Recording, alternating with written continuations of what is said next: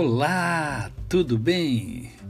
É, hoje é mais um dia que o Senhor nos dá para vivermos em plenitude de vida, amando, tendo muita fé e gratidão no coração.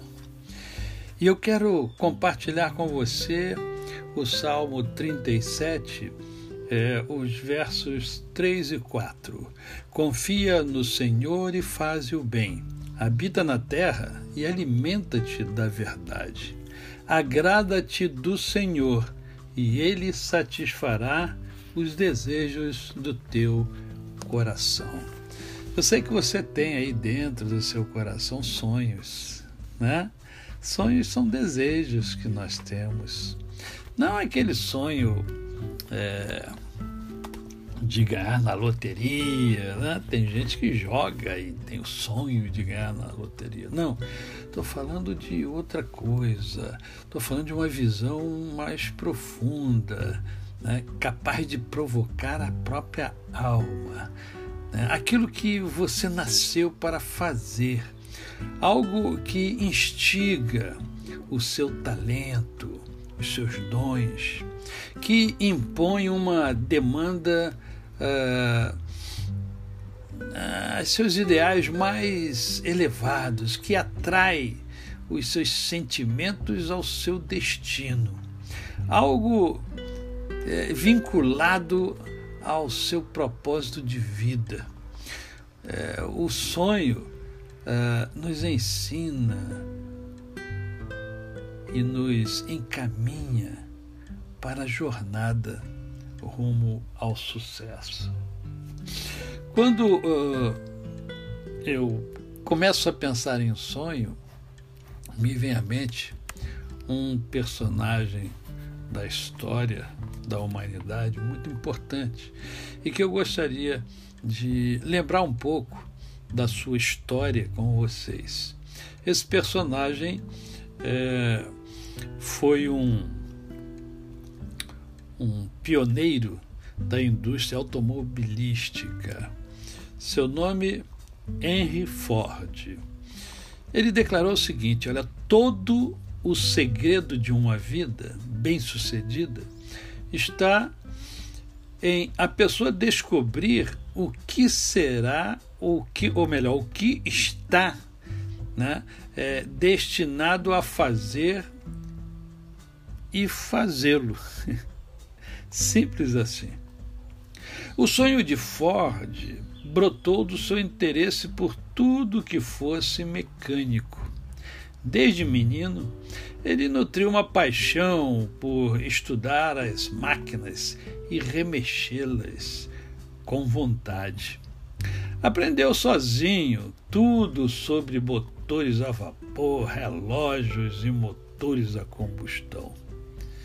Ele viajou, percorreu é, o interior do país inteiro, realizando concertos de graça, só para poder pôr as mãos em máquinas. Tornou-se mecânico e relojoeiro. Chegou a trabalhar como um engenheiro do turno da noite para a empresa energética Detroit Edison Company. A ideia do automóvel o intrigava cada vez mais. E por isso Henry Ford eh, lhe dedicava sempre maior atenção. No ano de 1896, ele construiu o primeiro carro em um galpão nos fundos de sua casa. Não parou aí. Ele continuou a correr atrás do seu sonho. Concentrou-se então em aprimorar seus primeiros esforços, estudando o trabalho de outros fabricantes de carros, incluindo o de Hanson e Rhodes, que fabricou o primeiro é, Mobile em 1900. A verdade é que a pessoa que tem um sonho sabe do que está disposta a abrir mão a fim de seguir em frente e alcançar o seu sonho. Do amor pelas máquinas e curiosidade extrema pelo automóvel, desenvolveu-se então o sonho de Ford: criar um veículo barato para produção em massa. Até então, a novidade do carro sem cavalo fora um artigo de luxo caro, disponível apenas para os abastados.